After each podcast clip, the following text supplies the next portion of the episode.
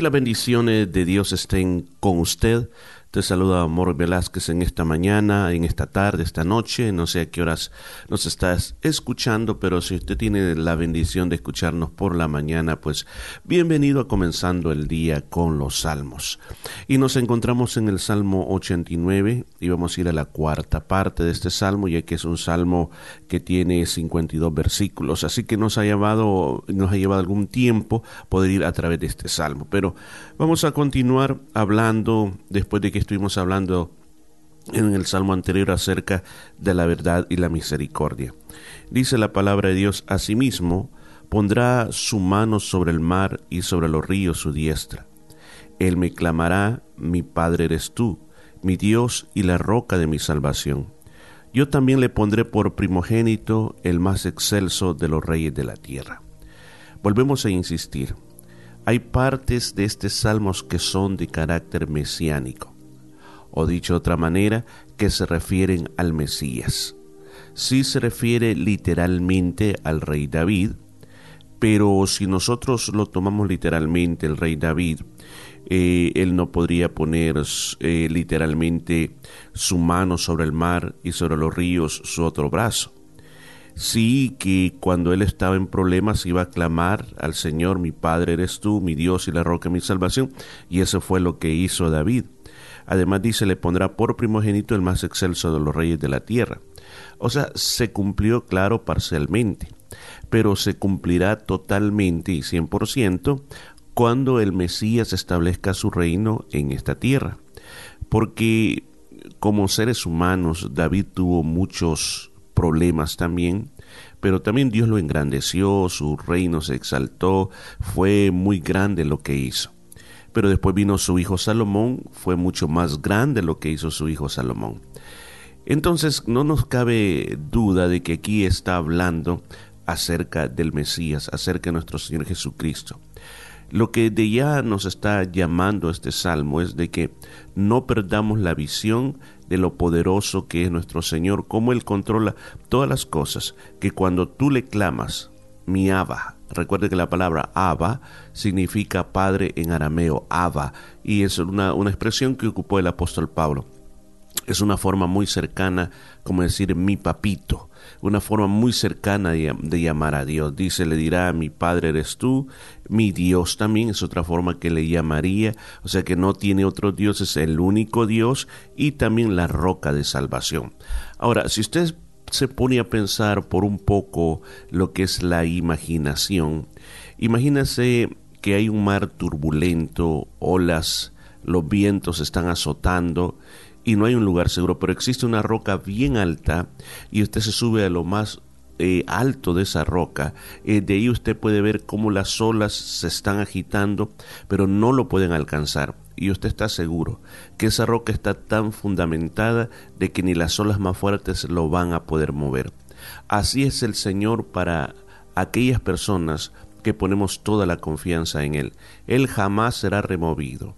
No hay ola que lo pueda alcanzar, no hay problema que lo pueda derrotar, no hay diablo que lo pueda echar para abajo. El Señor es todopoderoso, por lo tanto, cuando estamos en problemas tenemos que buscarlo a Él y afianzarse en Él. No importa lo que te estén diciendo, no importa lo que te estén haciendo, simplemente quédate con el Señor. Tener esa confianza absoluta en Dios es creerlo en lo más profundo en tu alma o en tu corazón, créelo en tu pensamiento, créelo en tus emociones, créelo en tus decisiones. Recuerda la gran batalla que cada ser humano tiene está en su mente. Ahí es donde se libran las grandes batallas. Porque nosotros, escuchen lo que te voy a decir, nosotros somos o sentimos lo que pensamos y lo manifestamos emocionalmente. Y cuando emocionalmente tenemos una manifestación, afecta lo que es nuestras decisiones. Ejemplo. Cuando en tus pensamientos hay pensamientos de derrota, que de esa situación no vas a salir con bien, que esa situación te va a derrotar, te afecta tus emociones, vas a comenzar a sentirte triste, vas a comenzar a ver que el día está gris, vas a sentir que las personas que están alrededor tuyo no te hacen feliz y no quisieras verlos, quisieras estar encerrado, entonces eso te va a llevar a una decisión de aislarte, de llorarte, de no levantarte de la cama.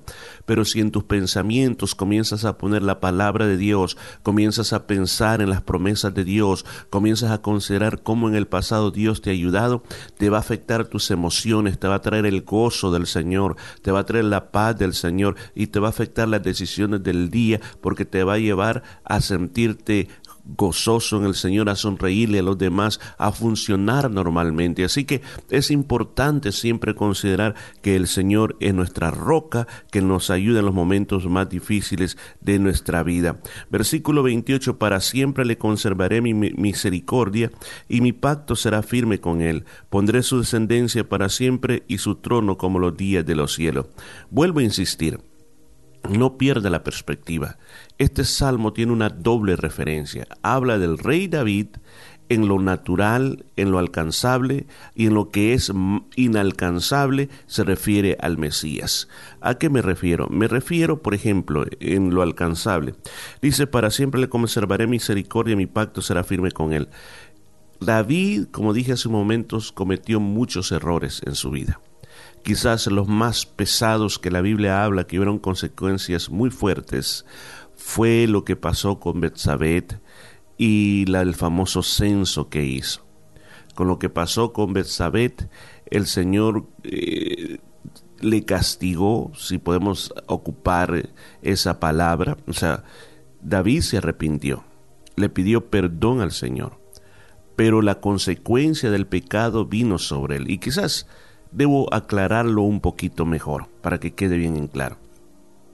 Cuando nosotros cometemos errores, nosotros, aquella persona que está conectada con Dios, que tiene el Espíritu Santo, cuando ofende a Dios, lo siente en su corazón. Siente una culpabilidad, si podemos llamarle así, porque eso es lo que hace el enemigo. Te mete en la tentación y te justifica la tentación, pero una vez has caído, te comienza a atacar con la culpa. Y aquí es donde muchas personas toman la opción de alejarse de Dios porque la culpa es muy grande. Pero el Espíritu Santo, si te hace sentir esa convicción de pecados, es para que tú te acerques a Dios y le pidas perdón. Y dice que el Señor es amplio y bueno para perdonar y para darnos misericordia. Entonces aquí viene la aclaración, aquí hay una confusión muchas veces en muchos cristianos que piensan que, bueno, se arrepintieron, ya estuvo, no va a pasar nada. Fíjese, te voy a decir una cosa, una cosa bien importante.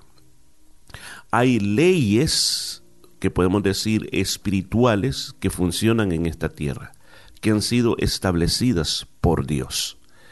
Por ejemplo, hay una ley que permite que nosotros tengamos las diferentes estaciones del año. Es cierto, usted explicará, es que es la rotación de la Tierra, eh, por eso es que existen las diferentes estaciones, sí.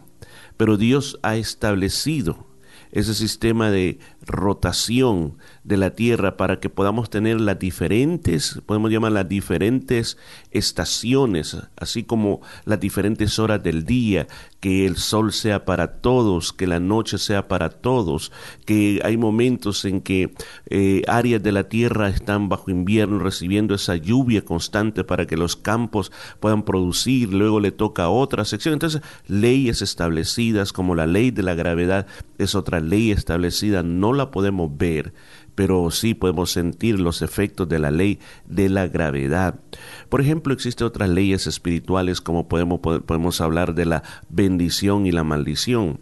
La bendición y la maldición son leyes espirituales que son consecuencia de lo que Dios ha dicho. Por ejemplo, el Señor dice, si tú obedeces mis mandamientos, yo te voy a bendecir, te voy a hacer prosperar, te voy a poner como cabeza y no como cola. Pero también dice, si desobedecen mis leyes, entonces van a venir enfermedades, vas a estar en pobreza. Entonces son leyes establecidas por Dios.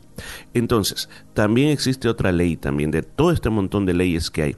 Esta ley dice que todo lo que el hombre siembra, eso va a cosechar.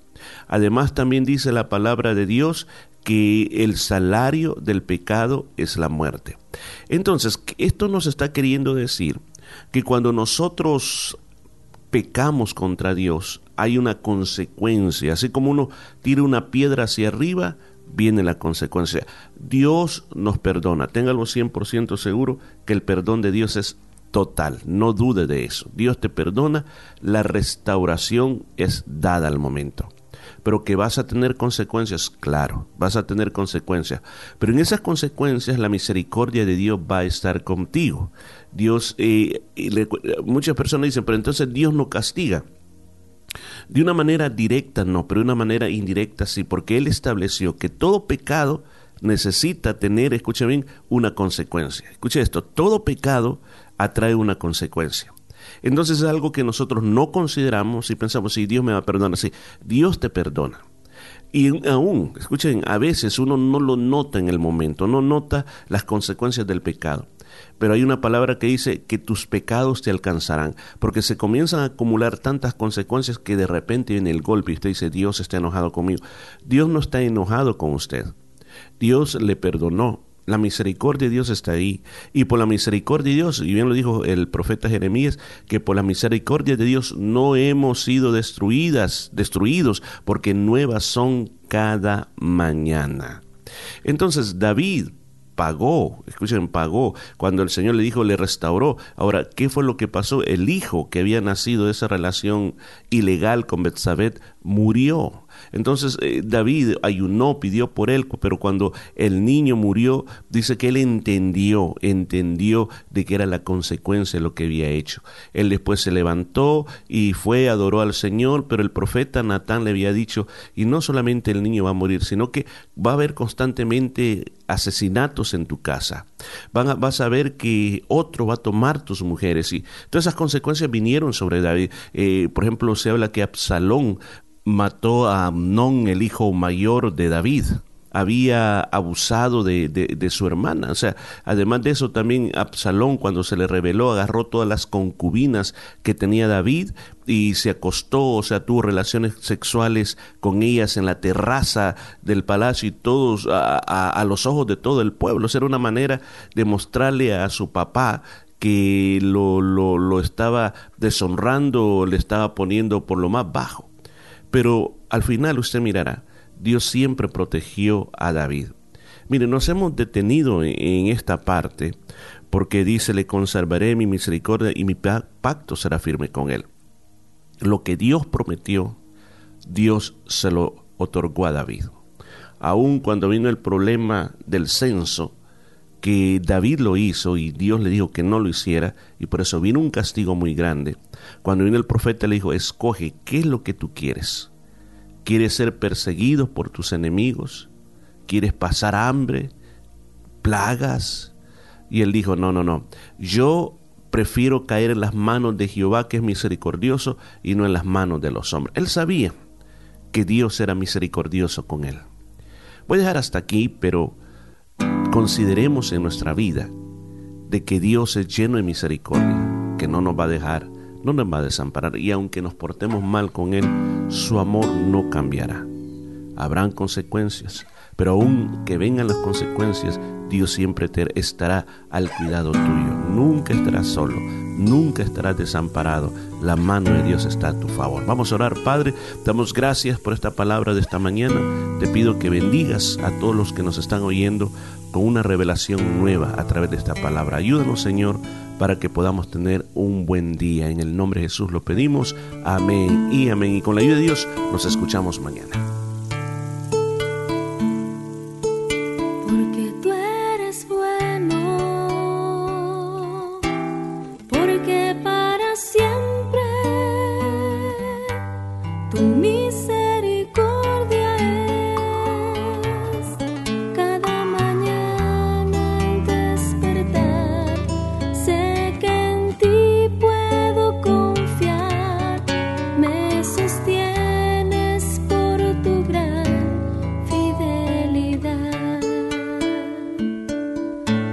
que tú eres bueno,